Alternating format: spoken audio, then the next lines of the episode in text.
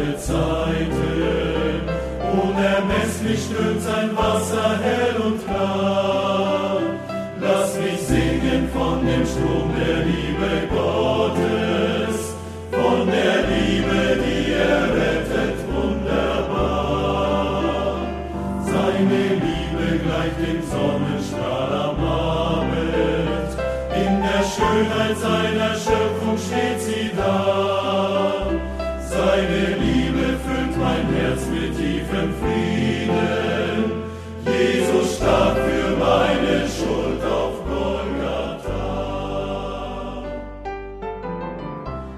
folgt ein Vortrag von Rudi Joas zum Thema Das Kreuz. Wozu soll das gut sein? Gehalten auf einer Evangelisation in Diesen im Jahr 2006.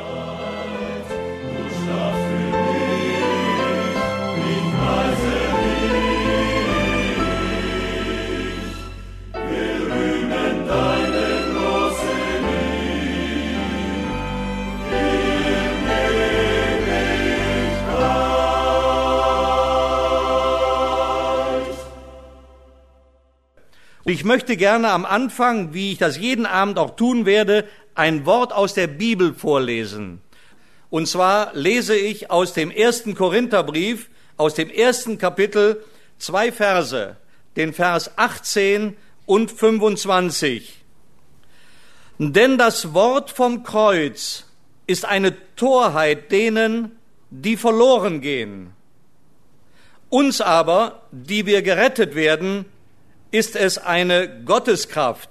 Und in Vers 25, denn das Törichte Gottes ist weiser als die Menschen und das Schwache Gottes ist stärker als die Menschen. Soweit zunächst einmal Gottes Wort. Und ich weiß, dass Gottes Wort in sich selbst Kraft hat, liebe Freunde. Und deswegen vertraue ich nicht auf das, was ich mir ausgedacht habe, die Geschichten, die ich euch erzähle, sondern ich vertraue dem Wort Gottes, dass das Wort Gottes auch in der Lage ist, dein Herz zu berühren, dass du merkst, Gott will durch das Wort Gottes zu dir reden. Er will an dein Herz. Er will an das Kostbarste, was du hast. Und das ist dein Herz, das Zentrum deiner Persönlichkeit. Deswegen sagt die Bibel im Alten Testament in Sprüche Kapitel 4, Vers 23, behüte dein Herz mehr als alles, was es zu behüten gibt, weil aus dem Herz die Ausgänge des Lebens sind. Und das will der Herr erreichen. Er will dein Herz heute Abend erreichen, dass du seine Stimme hörst. Nun, ich hatte gestern schon angekündigt, dass ich euch heute wieder eine Geschichte erzähle. Eine Geschichte aus der Bibel. Und zwar aus der Apostelgeschichte möchte ich euch heute eine Geschichte erzählen und die finden wir in den Kapiteln 24 bis 26. Also ich will nicht die ganzen Kapitel lesen, weil das würde zu lange dauern, sondern ich erzähle euch das Entscheidende und dann steigen wir in der Geschichte ein und werden dann auch aus der Bibel wörtlich zitieren. Also zunächst einmal handelt diese Geschichte von einem Mann mit Namen Paulus. Der hieß nicht immer Paulus, sondern früher einmal Saulus und war einer der gefürchtetsten Christenverfolger. Er hat die Christen und die christliche Gemeinde gehasst und er verfolgte sie. Er war dabei, als man den ersten Christen wegen seines Glaubens an Christus getötet hatte. Da passte er auf die Kleider auf von denen, die da ins Schwitzen kamen vom Steine werfen. Und dann ist er, als er auf der Reise war, um nach Damaskus zu gehen, um dort Christen zu verhaften, ist er dem auferstandenen Christus begegnet. Und da hört er zum ersten Mal, wie Christus selbst sich mit der Gemeinde Jesu auf der Erde identifiziert. Weil für Paulus war das ja alles Humbug mit der Auferstehung. Er verfolgte die Menschen, die diesem Phänomen nachgeeifert sind. Und jetzt hört er auf einmal, wie der lebendige Christus zu ihm sagt, was verfolgst du mich? Nicht meine Gemeinde, sondern mich. Und Paulus bekehrt sich und er macht eine 180-Grad-Wendung. Und er wird der größte Eiferer für das Evangelium, weil er ergriffen war von dem, was er erfahren hatte mit dem Herrn Jesus. Dann hat der Paulus eine Menge Reisen unternommen, wo er immer das Evangelium hingetragen hat. Er hatte von Gott den speziellen Auftrag, zu den Nationen zu gehen. um dort die Botschaft vom Kreuz, das Wort vom Kreuz weiterzusagen. Und dann kommt der Paulus dann auch einmal nach Jerusalem und er will dort im Tempel einige Gelübde, die er getan hat, erfüllen. Und da war ein Mann bei ihm, der zwar gläubig war, aber der kommt aus den Nationen und so weiter. Und da gab es sofort einen Tumult. Und man dachte, jetzt hat man ihn in die Enge getrieben, jetzt machen wir den Paulus fertig. Und Paulus konnte nur gerettet werden, indem da eine römische Garde war, die sofort zu Hilfe gerufen wurde und die stürmten dann in diesen Vorhof rein und mussten den Paulus schnappen und haben den dann so hochgehalten mit paar Mann und haben den wie ein Baumstamm über die tobende Menge, die ihn da, die dem Paulus ans Zeug wollte, haben die den rausgetragen und so sein Leben gerettet. Und dann haben die den zu dem Statthalter ins Gefängnis gebracht. Der Statthalter damals, der hieß Felix. Und Felix hatte sich oft mit dem Paulus unterhalten, dort im Gefängnis. Er war da schon jetzt zwei Jahre Gefangener bei Felix in Caesarea. Und der Mob, der versuchte ihn also auf alle erdenkliche Weise zum Schweigen zu bringen. So, und dann die hohen Priester und die Schriftgelehrten in Jerusalem, die bildeten Komplotts und die wollten irgendwie, dass Paulus zum Tode verurteilt wird und haben dazu auch nicht zurückgeschreckt, Lügen aufzutischen. Paulus durfte sich selbst verteidigen und Felix hat dann immer wieder die Juden abgewimmelt mit irgendwelchen fadenscheinigen Erklärungen. Und dieser Felix, der wusste auch Bescheid betreffs des Weges, so lesen wir das in der Bibel. Und damit nannte man früher die Christen, das sind die, die des Weges sind. Wahrscheinlich, weil der Herr Jesus einmal gesagt hat, ich bin der Weg und die Wahrheit und das Leben. Und deswegen nannte man die Christen, das sind die, die des Weges sind. Und nach zwei Jahren Gefängnis wurde dann der Felix, dieser Statthalter, abgelöst in Jerusalem. Der hatte seinen Sitz in Caesarea und da kam ein anderer hin der hieß Festus und der übernahm auch den Gefangenen Paulus. Und als die hohen Priester und Schriftgelehrten in Jerusalem hörten, dass da ein neuer Statthalter jetzt ist, dann haben die gleich wieder versucht, den rumzukriegen, dass sie Hand an den Paulus kriegten. Und sie haben dann zu diesem äh, Festus gesagt, als der dann nach Jerusalem kam, um sich dann äh, den Obersten des religiösen Volkes dann vorzustellen, haben die zu ihm gleich gesagt, lieber Festus, lass uns doch noch einmal einen richtigen, ordentlichen Prozess machen mit Paulus. Bring den doch mal her zu uns nochmal nach Jerusalem, damit wir ihn ordentlich vor Gericht stellen können.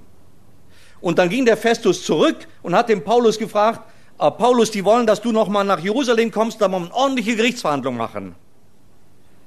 Die Bibel sagt uns aber, was sie wirklich vorhatten. Die wollten auf dem Weg von Caesarea nach Jerusalem diese Karawane, wo Paulus drin war, überfallen und den Paulus töten. Und Paulus ahnte das und hat gesagt, nein, nein, da gehe ich überhaupt nicht hin.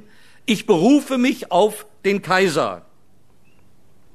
Und da konnte der Festus überhaupt nichts machen, weil Paulus vom Reisepass her war das ein römischer Staatsbürger. Obwohl er ein Jude war, ein Pharisäer, einer, der sich in den Schriften bestens auskannte, einer der gelehrtesten in Israel damals, bevor er dann gläubig wurde.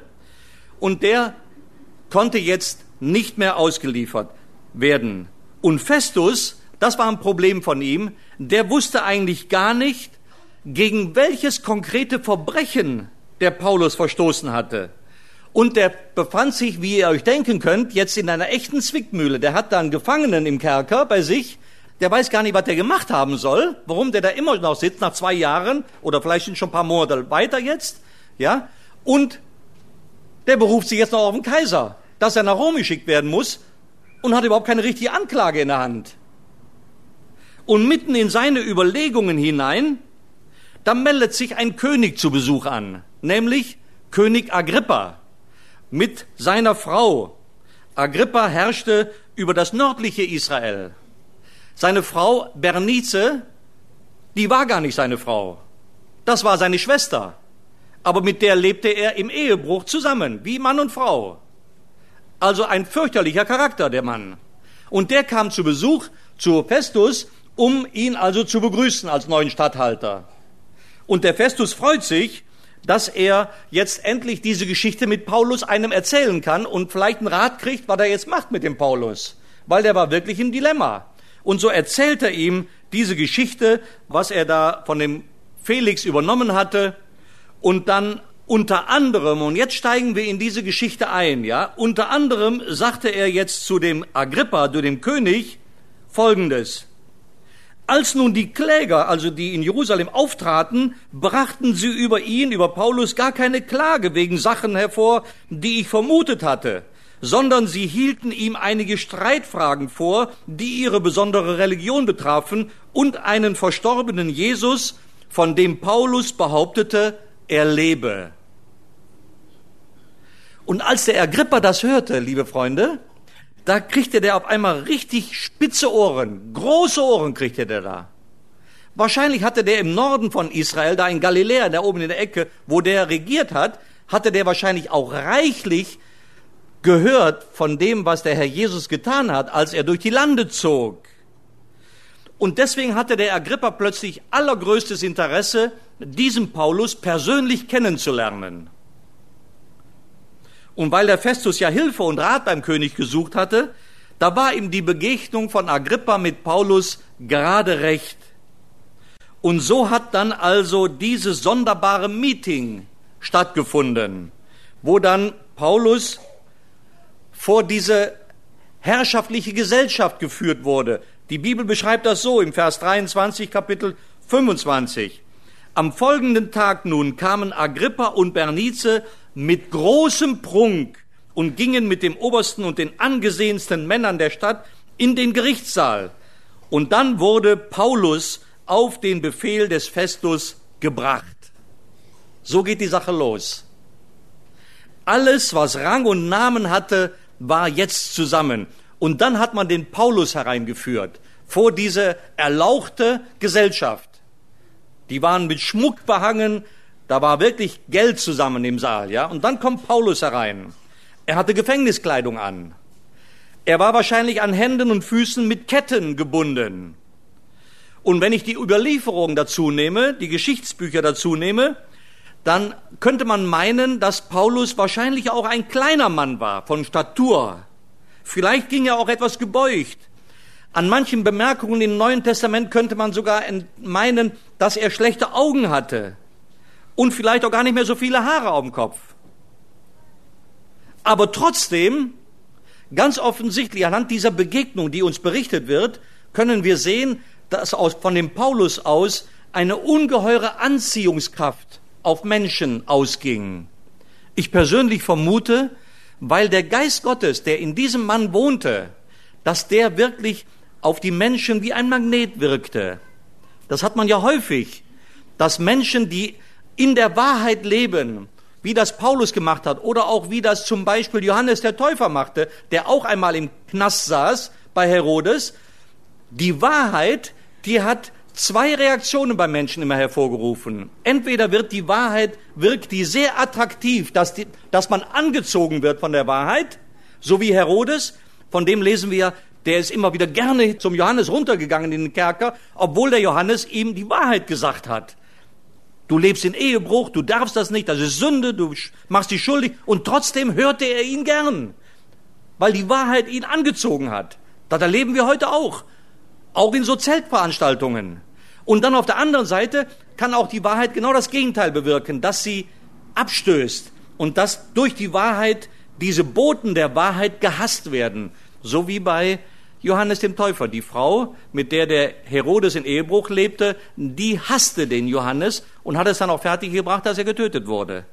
Und so auch. Paulus zog die Menschen durch den Geist Gottes in seinen Bann. Und jetzt, was wir jetzt erleben, liebe Freunde, das ist gewissermaßen eine Neuauflage des Kampfes David gegen Goliath. Und man beginnt jetzt den Paulus sofort mit Fragen zu löchern. Aber Paulus als erste Reaktion, das ist interessant. Paulus beginnt, indem er sein Zeugnis erzählt. Das ist interessant. Er diskutiert nämlich nicht über irgendwelche Lehrfragen des Gesetzes mit ihnen. sondern er legt ganz schlicht und einfach ein Zeugnis ab. Das will ich euch mal sagen, die Christen, die hier im Zelt sitzen.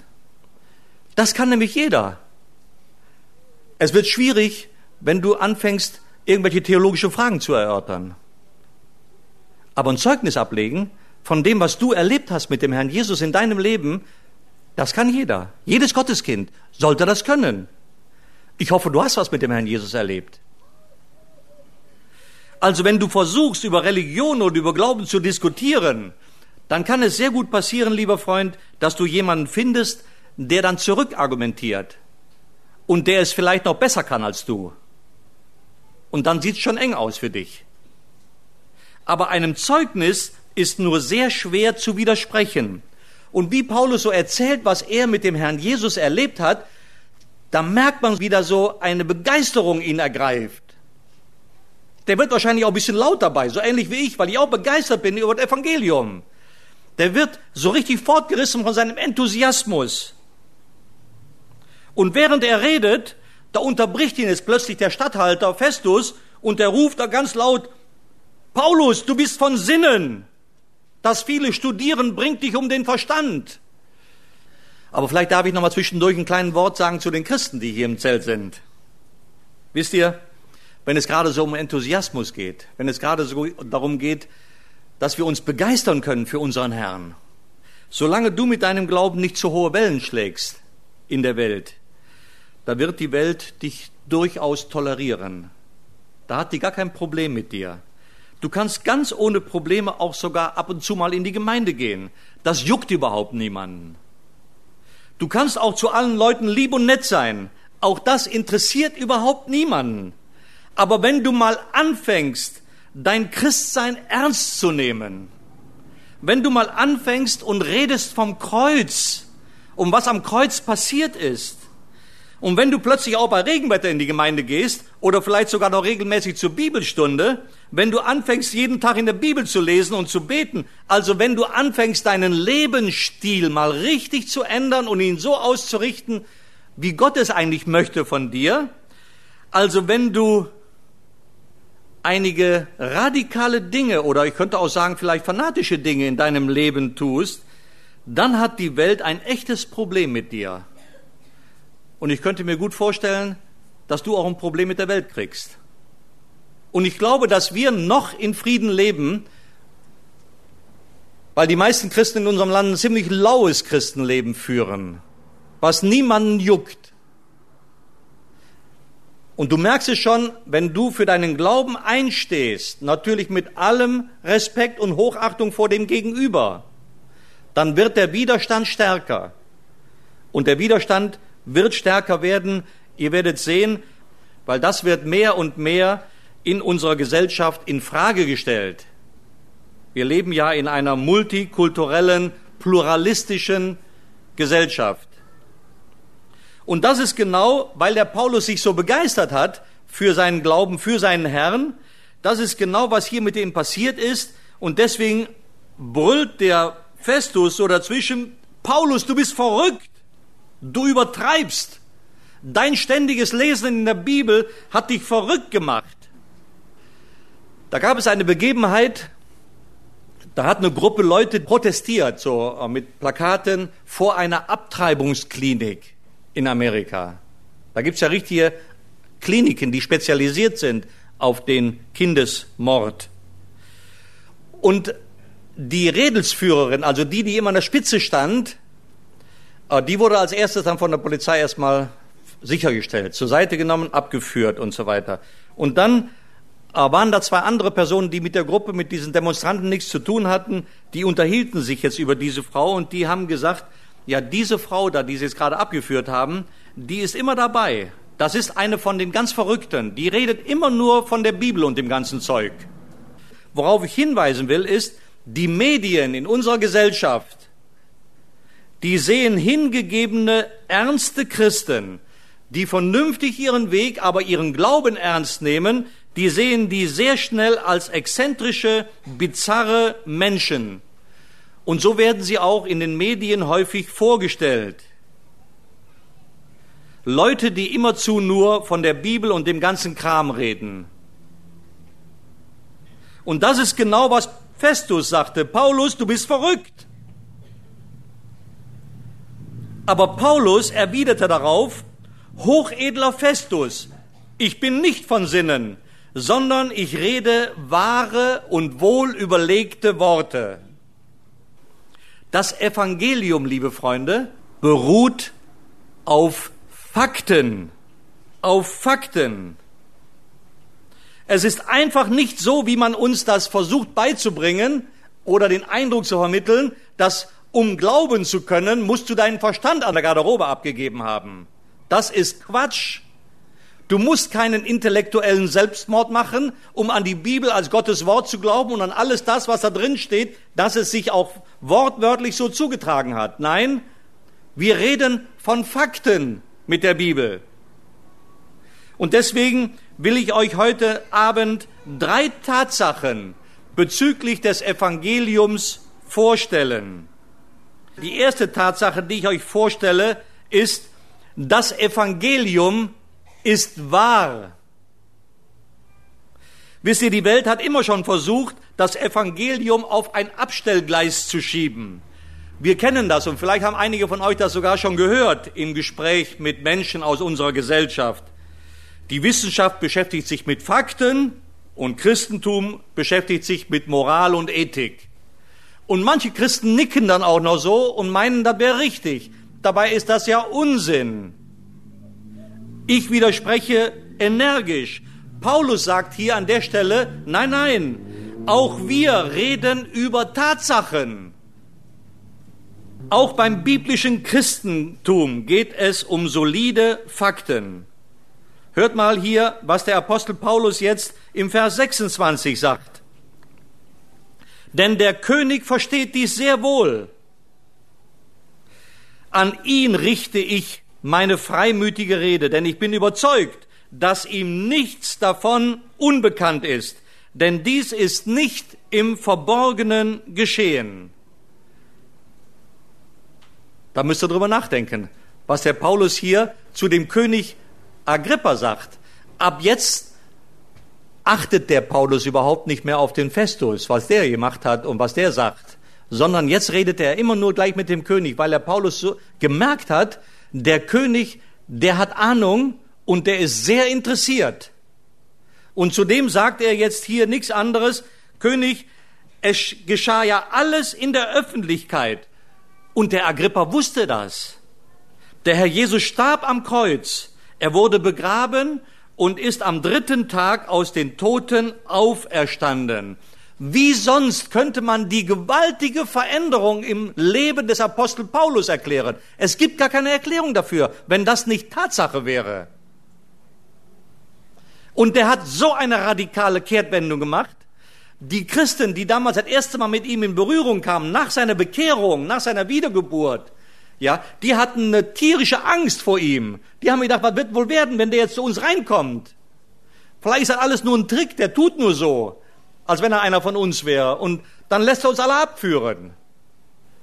Aber der hatte wirklich eine 180 Grad Kehrtwendung gemacht in seinem ganzen Denken. Ihr müsst mal lesen, was er über sein altes Leben sagt und wie er das jetzt beurteilt. Alles geschah in der Öffentlichkeit. Oder wie könnte man die Veränderung bei einem Simon Petrus erklären, ohne dass das wahr ist, Fakten sind, was sie mit dem Herrn Jesus erlebt haben? Oder wie könnte man die Veränderung bei dem Halbbruder des Herrn Jesus, dem Jakobus, erklären, der erst ganz distanziert war, ablehnend war. Aus der Familie kam er. Er war ein Halbbruder. Aber dann irgendwann begegnete ihm der Auferstandene und er hat eine 180-Grad-Wendung gemacht und war einer der verantwortlichen Ältesten in der Gemeinde in Jerusalem. Sie predigten alle die gleiche Botschaft über die Auferstehung des Herrn Jesus. Und Paulus sagt gewissermaßen, Agrippa, um uns als Lügner zu entlarven, brauchst du nur hinzugehen, du brauchst nur das Grab zu öffnen und den Leib Jesu hervorholen. Aber niemand hat das jemals getan. Alles geschah vor deinen Augen. Du hast alles mitbekommen. Du hast es gehört und du weißt, König Agrippa, dass ich die Wahrheit sage. Das war ja ein Freimut, mit dem der Paulus hier redete vor einem König. Wisst ihr, ich habe in einer Tageszeitung in Texas, in USA, da äh, habe ich öfter zu tun gehabt, da habe ich gelesen, dass Wissenschaftler herausgefunden haben wollen, dass vor 65 Millionen Jahren ein gewaltiger Tsunamis mit einer Höhe von etwa 100 Metern die Küste von Texas verwüstet hat vor 65 Millionen Jahren, ja? Na, kann ich nun sagen, äh, können die Wissenschaftler beweisen, dass sich sowas vor 65 Millionen Jahren zugetragen hat? Wo sind denn die Augenzeugen, die uns davon berichten könnten? Also ich kann euch sagen, liebe Freunde, um sowas zu glauben, braucht man einen größeren Glauben, einen viel größeren Glauben, als bei der bezeugten Tatsache, dass Jesus Christus gelebt hat, gestorben und nach drei Tagen lebendig aus den Toten auferstanden ist. Da braucht man weniger Glauben zu, als zu so einem Quatsch, was man unseren Kindern auch beibringen will. Das ist Tatsache, Freunde.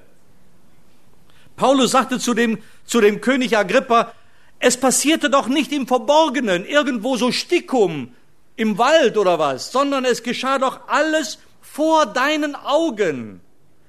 Das mit Jesus in Jerusalem, mit dem Annageln, mit dem Herunternehmen, mit Passa und dann ins Grab legen mit den Soldaten. Nein, hier das, was mit dem Herrn Jesus passiert ist, war in der Weltöffentlichkeit. Jeder konnte das sehen. Da waren Tausende in Jerusalem, die dabei waren. Und über 500 Leute haben den Herrn Jesus lebendig gesehen, als diese Berichte niedergeschrieben wurden von den Biografen des Herrn Jesus, die Evangelisten, als das niedergeschrieben wurde und verbreitet wurde, das geschah innerhalb der ersten 100 Jahre. Da lebten die meisten Zeugen noch. Da wäre sofort einer aufgesprungen und hätte gesagt, Moment mal, mit dem Gelähmten da, Augenblick mal, der da durchs Dach heruntergelassen wurde, das stimmt doch gar nicht. Kommt mal alle mit, ich zeige euch mal, wo der Kerl immer noch sitzt und kann sich nicht bewegen. Das konnte keiner machen weil es Tatsachen waren, die da passiert sind. Versteht ihr? Paulus geht diese Sache jetzt von einer ganz anderen Seite an. Paulus sagt jetzt plötzlich zu dem Agrippa, Agrippa, glaubst du den Propheten? Und dann beantwortet er selbst schon die Frage und sagt, ich weiß, dass du glaubst. Wisst ihr, warum der das wusste? Weil Agrippa ein Jude war. Agrippa war ein Jude. Und dieser Jude Agrippa, der wusste, was im Alten Testament steht. Deswegen war nämlich auch der Agrippa so neugierig, als er gehört hatte, dass der Paulus da im Kerker sitzt und diese Sache mit Jesus und so weiter, da war der sofort spitzhörig und hat gesagt, den will ich sprechen. Weil der kennt sich im Alten Testament aus. Aber wusstet ihr denn, die ihr hier heute Abend im Zelt seid, wusstet ihr, dass es mehr als 300 Prophezeiungen im Alten Testament gibt, die sich in Jesus Christus vor 2000 Jahren wörtlich, buchstäblich erfüllt haben. Mehr als 300 Prophezeiungen. Ich will euch von den 300 nur einmal zwölf, eine Auswahl zeigen, eine Auswahl. Zum Beispiel, dass er zwar als Kind geboren wird, so lesen wir es im Alten Testament, 700 Jahre vorher, aber in Wirklichkeit ist nicht nur ein Kind geboren worden, sondern in Wirklichkeit passierte viel mehr. Der Sohn Gottes wurde gegeben. Der Sohn Gottes ist nicht geboren worden, das war nur der Mensch, in dem der Sohn Gottes wohnte. Oder denken wir mal dass er von einer Jungfrau geboren werden sollte. Auch 700 Jahre vorher wird das angekündigt. Na Leute, ich kenne die ganzen liberalen Kram, der heute in den Universitäten unter Theologie gelehrt wird. Da erzählt man, da versucht man den Studenten beizubringen, dieses Wort Jungfrau aus Jesaja 7. Das bedeutet nichts anderes, als dass er eine junge Frau war. also die im Alter vielleicht äh, so 18 oder 19 oder 20 war. Na, wenn man diesen ganzen Abschnitt liest und tut das bitte, damit ihr nicht auf so einen Leim hereinfallt, so einen Quatsch reinfallt, ja, da spricht nämlich Gott selbst durch den Propheten und sagt zu dem Ahas, der da irgendwie Zeichen haben will, und dann sagt Gott zu ihm, ich werde dir ein Zeichen geben. Die Jungfrau wird schwanger werden. Na Leute, wenn das nur eine normale Frau wäre, eine junge Frau wäre, das wäre kein besonderes Zeichen, oder? Das passiert ja tausendmal am Tag. Dass eine junge Frau ein Kind kriegt. Aber dass eine Jungfrau, die keinen Mann kannte, dass die ein Kind kriegt, das ist ein gewaltiges Zeichen, was nur Gott tun kann. Und wenn ich noch weiter zurückgehe, bis ins erste Buch Mose, Kapitel 3, dann merke ich schon, Mensch, das ist ja nicht erst im Jesaja 700 Jahre vorher, sondern ein paar tausend Jahre zurück noch, auch schon angekündigt worden, als der Mensch in Sünde gefallen ist und Gott verflucht die Erde und er verflucht die Schlange und sagt zu der Frau, aus deinem Samen wird derjenige kommen, der der Schlange den Kopf zertreten wird. Nur zu eurer Information, die Menschen früher, die waren nicht dümmer als wir. Die wussten immer schon, wer von Mann oder Frau der Samenträger ist. Das wussten die immer schon, dass der Samen vom Mann kommt. Und trotzdem lesen wir hier im Wort Gottes zu Recht, dass aus dem Samen der Frau, weil da kein Mann dabei war, das war Gottes Eingreifen mit der Jungfrau. Und es musste auch so sein, weil nur so konnte der Mensch Jesus die praktisch die Fleischwerdung, die Menschwerdung Gottes sündlos über diese Erde gehen, weil kein Mann im Spiel war. Oder eine dritte Prophezeiung, dass er in Bethlehem zur Welt kommt, im Propheten Micha, 600 Jahre vor Christus, bevor er geboren wurde, wird hier schon detailliert angekündigt, und du Bethlehem Ephrata. Wisst ihr, warum Ephrata dabei steht? Weil Gottes Wort so genau ist. Es gibt nämlich noch ein anderes Bethlehem in Israel. Damit keiner auf die falsche Idee kommt, im falschen Bethlehem zu suchen, sagt der Prophet sogar die Provinz dabei. Ja Leute, ist das nicht verblüffend? Kann man da nicht nur sagen, oh Mann, was ist das für ein gewaltiger Gott? 600 Jahre vorher. Du Bethlehem Ephrata, aus dir wird hervorkommen der Herrscher Israels, aus dem die Anfänge der Ewigkeit sind. Da merken wir sofort seinen ewigen Ursprung, der Sohn Gottes. Ein Kind geboren, aber ein Sohn ist uns gegeben, der Sohn Gottes. Oder denken wir nochmal an, dass er auf einem Esel in Jerusalem unter großem Jubel einziehen wird. Sacharja 9, Vers 9. 400 Jahre bevor der Herr Jesus das getan hat, wurde das schon angekündigt. Oder denken wir, dass er für 30 Geldstücke verraten und verkauft wird, dass er ausgepeitscht, geschlagen, bespuckt wird. 700 Jahre vorher wird das schon genannt. Oder denken wir daran, dass er getötet wird, dass man seine Hände und seine Füße durchbohrt. Tausend Jahre bevor das geschehen ist, da kannte man überhaupt keine Kreuzigung mit Festnageln von Füßen und Händen. Da steht schon im Psalm 22 von David prophetisch vorhergesagt. Oder denken wir daran, dass man ihm keinen einzigen Knochen brechen wird. Zu dritt wurden sie gekreuzigt und beide Verbrecher rechts und links kamen die Soldaten und schlugen mit einer Eisenstange ihre Schienenbeine kaputt, damit der Tod schneller eintritt. Das war brutal. Und dann kommt der Soldat mit der Stange zum Herrn Jesus, zu dem, der in der Mitte hängt. Und mit einem Blick sieht er sofort, der ist schon tot. Und ich habe es gestern Abend erklärt, warum das so ist. Weil der Herr Jesus vom ersten Augenblick hier auf der Erde wusste, warum er hier ist und wo sein Ziel ist. Am Kreuz zu sterben für dich und für mich. Deswegen hat er sich nicht gegen den Tod gewehrt. Und dann, um sicher zu gehen, nimmt der Soldat dann nicht die Stange, sondern einen Speer und durchbohrt die Seite vom Herrn Jesus. Und die wissen, wo man reinstechen muss, um den Tod herbeizuführen. Das waren harte Jungen, die jeden Tag mit dem Tod auf Augenhöhe standen. Oder denken wir doch an die Prophezeiung, dass man seine Kleider verteilt und sein Gewand verlost. Das sind Dinge, die waren von niemanden zu beeinflussen. Diese römischen Soldaten, die da an dem Kreuz unten saßen und die das gemacht haben, die haben doch keine Schriften gekannt und gesagt, Leute, komm, wir müssen doch schnell die, die Sachen hier verlosen, weil das steht ja in den Schriften. Da haben die doch überhaupt kein Interesse dran und haben, ohne es zu wissen, Gottes Prophezeiungen erfüllt. Oder denken wir doch einmal, dass man seinen toten Leib ins Grab eines reichen Mannes legen würde. Auch das 700 Jahre vorher angekündigt.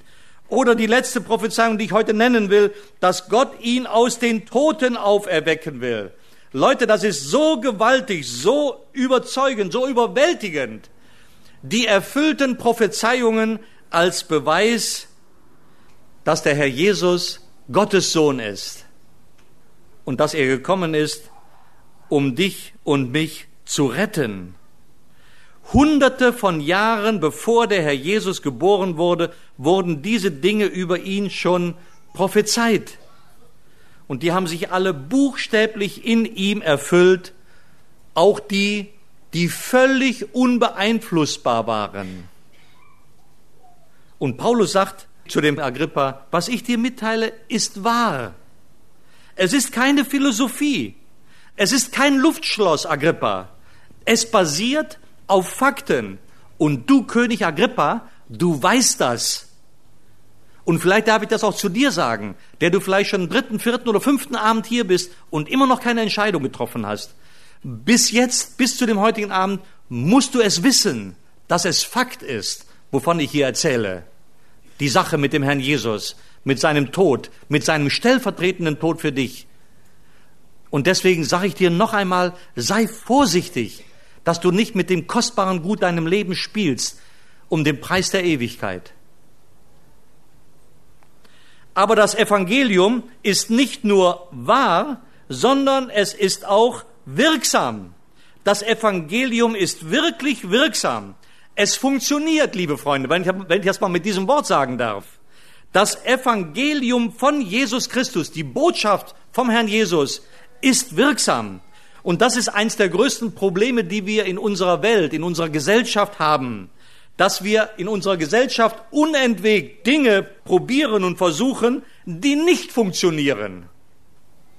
Manchmal sind die Versuche, die man macht, so aberwitzig, dass man eigentlich lachen müsste, wenn es nicht so ernst wäre.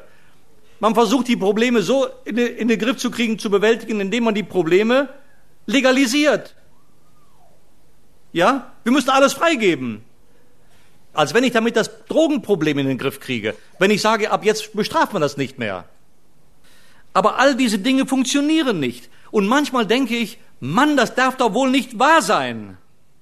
Das darf doch nicht wahr sein. Da versucht man ständig nach Lösungen mit Mitteln, die nicht funktionieren.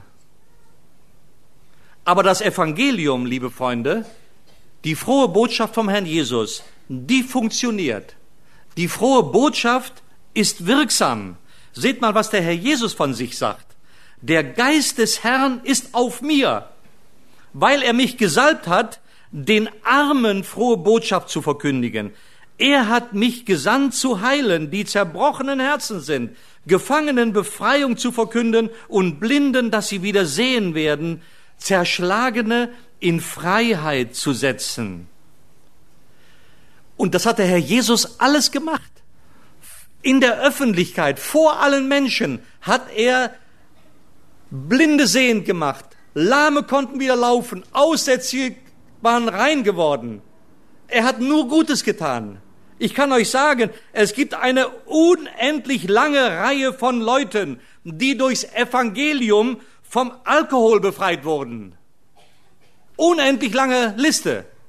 Und vielleicht sind sogar welche hier, ich will das mal bewusst sagen, die vielleicht schon ein paar Tage lang kommen und alles anhören und irgendwie hin und her gerissen werden im Herzen und den letzten Schritt deswegen nicht wagen, weil sie Dinge in ihrem Leben haben, von denen sie wissen, eigentlich müsste ich das dann dran geben. Und die haben Angst, sich zu bekehren, weil sie Angst haben, die schaffen das nicht. Und du hast recht, du schaffst das auch nicht. Und Gott erwartet das auch nicht von dir, dass du das schaffst weil keiner von uns kann das schaffen. Aber er kann es schaffen. Wenn er bei dir einzieht ins Herz, wenn er Wohnung macht durch den Heiligen Geist bei dir, dann bekommst du Kraft von oben. Es gibt eine riesenlange Reihe von Leuten, die durchs Evangelium von Drogen befreit wurden. Es gibt unzählige Ehen, die durch das Evangelium wieder heil geworden sind. Und in kaputte Familien, unzählige kaputte Familien, ist durch das Evangelium wieder Harmonie eingezogen. Ja Leute, das sind doch Fakten, die man sehen, die man nachprüfen kann. Und wie kann man dann noch sagen, interessiert mich nicht? Und das sind nur die Dinge, die sichtbar auf der horizontalen Ebene in unserem Erfahrungsbereich irgendwelche Wirkungen haben auf unser Leben. Das Ärgste, das Höchste, das Beste ist ja danach, dass Gott uns, wenn wir uns bekehren, wenn er uns neues Leben schenkt, ewiges Leben schenkt, was nie aufhört, dass er uns gleichzeitig eine lebendige Hoffnung ins Herz gibt, die weit über dieses Leben hinausreicht. Ich freue mich auf die Zukunft im Himmel. Nicht nur, weil ich da meinen Heiland sehe, so wie er ist. Nein, ich sehe auch alle meine Freunde wieder, alle meine Geschwister, meine Familienangehörigen, die auch den Herrn Jesus im Herzen haben. Siehst du deine Familie wieder? Siehst du deine Kinder wieder, die für dich beten als Vater oder Mutter? Oder siehst du deinen Ehemann, deine Ehefrau wieder? Siehst du deine Kinder wieder, die alle im Himmel sind? Und du bist draußen? Ist dir das egal? Ich begreife das nicht. Weil niemand hat etwas zu verlieren, wenn er zum Herrn Jesus kommt. Nur zu gewinnen. Kannst du dir vorstellen, dass wenn wir auf die Worte des Herrn Jesus hören würden, als Christen, ich rede jetzt nochmal zu den Christen, die hier sind, zu den echten, nicht den Etikettenschwindlern, wenn wir das ernst nehmen würden, wenn wir den Auftrag ernst nehmen würden, sein Wort weiterzusagen, dann brauchten wir uns um AIDS nicht mehr so viel Sorgen zu machen. Wir brauchten uns auch um Drogen nicht mehr so viel Sorgen zu machen. Das wäre nicht ausgerottet. Nein, nein. Aber es würde sich manches ändern in unserer Gesellschaft, wenn wir unseren Glauben mal ernst nehmen würden. Und auch du könntest frei werden von deinen Lasten, mit denen du dich rumschleppst und schon hundertmal probiert hast, das aufzuhören und klappt nicht weil es kann nicht klappen aus eigener Kraft. Aber das Evangelium, es wirkt, es ist wirksam, es ist wirksam. Aber es ist nicht nur wahr und es ist nicht nur wirksam, das Evangelium wird auch gebraucht, liebe Freunde. Es wird gebraucht. Paulus sagt im Vers 28, da sagte Agrippa zu Paulus, es fehlt nicht viel und du überredest mich, dass ich ein Christ werde. Paulus aber spricht, ich wünschte mir von Gott, dass über kurz oder lang nicht allein du, sondern auch alle, die mich heute hören, solche würden, wie ich bin, ausgenommen dieser Fesseln. Ich muss euch gestehen, mir ist Dissen sehr ans Herz gewachsen. Nicht nur, weil ich hier ganz feine Christen kennengelernt habe, sondern die Menschen. Auch die hier ins Zelt gekommen sind, aufgrund von irgendeiner Einladung, einem Zettel, einem Plakat oder was auch immer. Und das könnten meine Worte sein. Das möchte ich dir sagen. Auch ich wünschte, dass jeder von uns so einer würde wie ich, der Frieden mit Gott hat. Ich bin nichts Besonderes. Ich kann auch nichts Besonderes. Aber ich habe Frieden in meinem Herzen. Und ich weiß, wo meine Reise, meine Lebensreise hingeht. Und ich wünschte mir, jeder würde das auch entdecken. Und du kannst es entdecken. Es gibt keine Hinderungsgründe. Es gibt keine Erklärung, die Bestand haben würde, wenn du einmal vor dem großen Weltenrichter stehst und hast es nie hier getan. Du kannst keine Erklärung vor ihm vorbringen. Aber das und das, nein. Gott hat dir Chance über Chance gegeben, in deinem Leben zu ihm zu kommen. Nur eins macht er nicht. Er zwingt dich nicht weil er dich liebt, weil er deine Persönlichkeit schätzt. Er hat dich schließlich gemacht. Manche Leute sagen, die einzigen Menschen, die das Evangelium brauchen, das sind die Schwachen. Das sind diejenigen, die eine Krücke brauchen, um sich zu stützen. So ein Blödsinn. Wisst ihr, die Welt sagt, wenn du geistig verwirrt bist, dann brauchst du einen Psychiater. Wenn du wirtschaftlich, also was die Kohle angeht, wenn du da am Ende bist, dann brauchst du die Fürsorge. Aber wenn du emotional schwach bist, also gefühlsmäßig am Boden liegst und so weiter, dann brauchst du Religion. Und wenn es dir heute mal nicht so gut geht, dann kann ich dir nur sagen, besorg dir mal eine kräftige Dosis Religion. Liebe Freunde, du kannst so viel Religion nehmen, wie du willst, weil Religion bringt dich kein bisschen weiter. Das Einzige, was dich weiterbringt, was dich rausholt aus dem Schlamassel, ist eine persönliche Beziehung zu Gott durch Jesus Christus, weil er der Einzige ist, der zwischen mir und zwischen dir und Gott steht.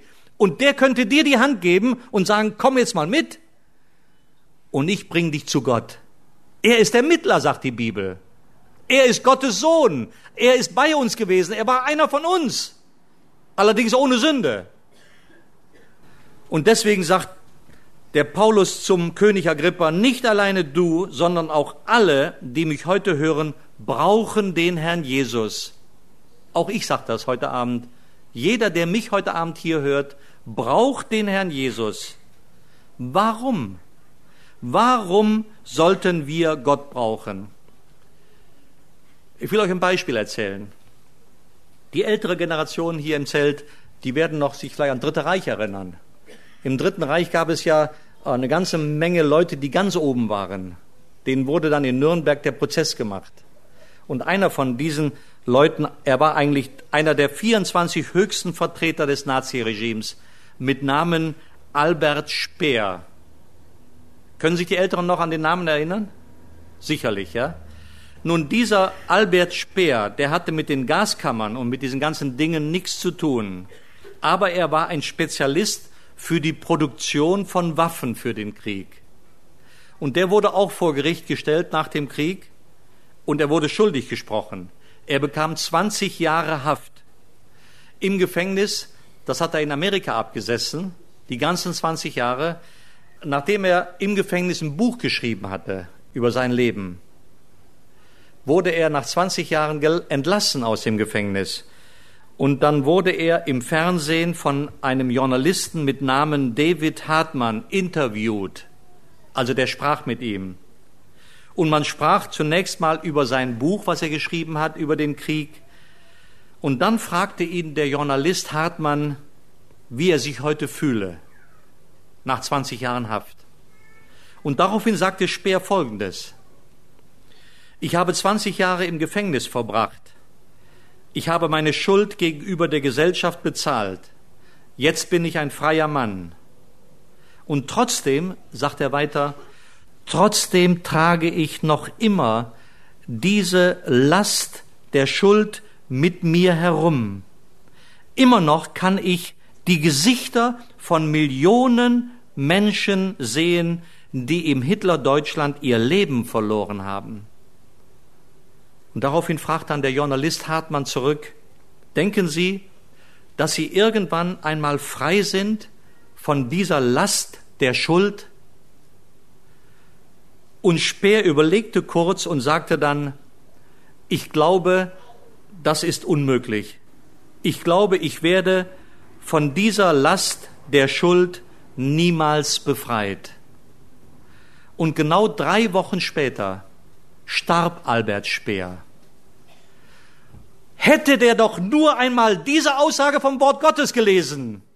Wenn eure Sünden so wie Scharlach sind, sollen sie weiß werden wie Schnee. Wenn sie rot sind wie Karmesin, sollen sie weiß wie Wolle werden. Der wusste davon nichts, dass es Sühnung gibt, dass es Vergebung gibt, dass es eine Hoffnung, eine Zukunft gibt. Aber ihr wisst es jetzt. Egal wie groß deine Schuld ist, es gibt Vergebung für Schuld und Sünde. Aber du musst kommen zum Herrn Jesus. Wie singen wir in einem Lied so schön? Das Blut des Lammes reinigt uns und machet alles neu. Der Apostel Paulus sagt, wisst ihr, das Evangelium wird gebraucht, weil es die einzige Möglichkeit zeigt, wie unsere Sünde weggenommen werden kann und wie wir Sünder in die Gegenwart eines heiligen Gottes treten können. Diesen Weg zeigt uns nur das Evangelium. Keine Religion dieser Welt zeigt uns das. Und deswegen frage ich dich, was ist mit deinen Sünden? Was machst du damit? Verlass dich nicht auf andere. Ich weiß früher, als ich noch in der katholischen Kirche war, ich darf das einfach so sagen, weil ich liebe Katholiken, aber ich weiß, wie ich gelitten habe in der katholischen Kirche, weil ich keine Erleichterung meiner Schulden, Lasten erfahren habe. Da hieß es nämlich nur, die Kirche macht das alles für dich. Die Kirche glaubt für dich. Hauptsache du gehörst zur Kirche. Die macht alles für dich. Verlass dich nicht auf andere. Wenn du vor Gott stehst, stehst du alleine vor Gott. Da kannst du nicht Leute ranholen, die dir was Falsches gesagt haben, weil Gott dann zu dir sagt, du hast mein Wort gehabt. Warum hast du nicht reingeguckt? Da ist ein junger Mann, der hat gerade sein Abitur fertig.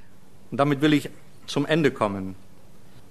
Einer der ersten, dem er das sagen will, dass er bestanden hat, das Abitur, das war sein Großvater.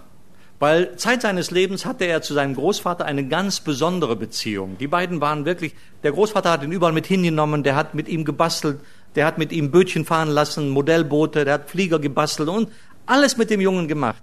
Und deswegen hatte der auch eine so eine innige, herzliche Beziehung zu seinem Großvater. Und der war der Erste, wo er hinfuhr und ihm sagte, dass er die Prüfung, das Abitur bestanden hatte. Und der Großvater ging dann mit ihm spazieren in einem nahegelegenen Park. Und der Großvater fragte dann, was sind denn jetzt deine Pläne, Junge? Was willst du jetzt machen? Dann sagt der Junge, na, ich will studieren, Opa. Und dann wünsche ich mir, dass ich da auch einen guten Abschluss mache bei meinem Studium. Gut, sagt der Großvater, großartig. Und was willst du dann machen? Was machst du dann? Dann sagt sein Enkel zu ihm, tja, wenn mein Studium vorbei ist, dann will ich meine, meine berufliche Karriere beginnen. Klasse, meint der Großvater, klasse. Und was dann? Ja, ich denke, dass ich dann irgendwann mal heirate und mich niederlasse und eine Familie gründe. Ja, das ist eine gute Idee, sagt der Großvater. Und was machst du dann?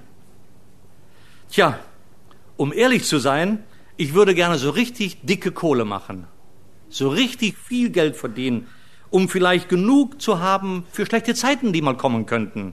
Ja, das ist eine gute Idee. Sehr gut, sagt der Großvater. Und dann? Tja, wäre doch gut, sagte der Enkel zu ihm, wenn ich mich schon früh zur Ruhe setzen könnte, wenn ich das Geld ein bisschen auch genießen könnte, mit meiner Frau, mit meiner Familie reisen, durch die Welt gucken und so weiter. Ja, und dann, sagt der Großvater, na ja, der Junge wird jetzt langsam ein bisschen irritiert, weil er immer und dann fragt. Und da sagt er ja, irgendwann, Großvater, irgendwann geht es mir so wie allen, so wie es dir auch einmal gehen wird. Ich werde alt, und irgendwann werde ich sterben. Ah, verstehe, sagte der Opa. Und dann? Hast du dir diese Frage schon mal gestellt? Was ist dann mit dir? Was ist dann mit dir? Und ich kann euch sagen, das Evangelium wird gebraucht, weil das Evangelium als einzige eine Antwort auf die Frage und dann hat. Stell dir diese Frage, der du noch keine Entscheidung getroffen hast für den Herrn Jesus, der der letzte Schritt fehlt. Stell dir diese Frage und dann. Und dann öffne dein Herz fürs Evangelium. Das Evangelium ist wahr, es ist wirksam und es wird gebraucht. Und Gott sagt immer noch, und ich sage dir das auch, was zögerst du? Wir bieten dir die wunderbare Liebe Gottes an durch seinen Sohn Jesus Christus. Und deswegen am Ende die Frage, willst du nicht heute zum Kreuz kommen? Wir wollen aufstehen und miteinander beten. Herr Jesus Christus, wir danken dir, dass wir dein Evangelium haben, dass wir dein Wort haben, in dem von dir berichtet wird, indem du uns den ganzen Heilsplan erklärst und darstellst und vorstellst und uns auch zeigst, dass das alles geschehen ist, auch für uns, für jeden Einzelnen von uns hier im Zelt. Und auch heute Abend gehst du wieder durch die Reihen, Herr, und du gehst auch an denen vorbei, die schon einige Tage hier sind und die innerlich am Kämpfen, am Ringen sind, die vielleicht Angst haben, herauszutreten aus der Menge, und du klopfst wieder an ihre Herzen an, so wie du es in den vergangenen Tagen getan hast. Und du bittest, wenn du meine Stimme hörst und mir auftust, so werde ich zu dir einkehren und mit dir essen und du mit mir. Herr Jesus, oh, ich bitte dich, dass doch jeder hier versteht, dass du es ihm verständlich machst, dass du der Schöpfer des Universums Gemeinschaft haben willst mit uns, mit jedem Einzelnen, dass du unser Leben in deiner Hand nehmen willst, dass du uns führen willst und was du machst, wird auch immer gelingen. Herr Jesus, wir preisen dich für das Evangelium. Wir preisen dich dafür, dass du das Erlösungswerk am Kreuz von Golgatha hinausgeführt hast und dass wir durch deine Striemen heil geworden sind. Und dieses Heil bietest du auch heute Abend jedem an, der hier ist. Wir danken dir dafür. Amen.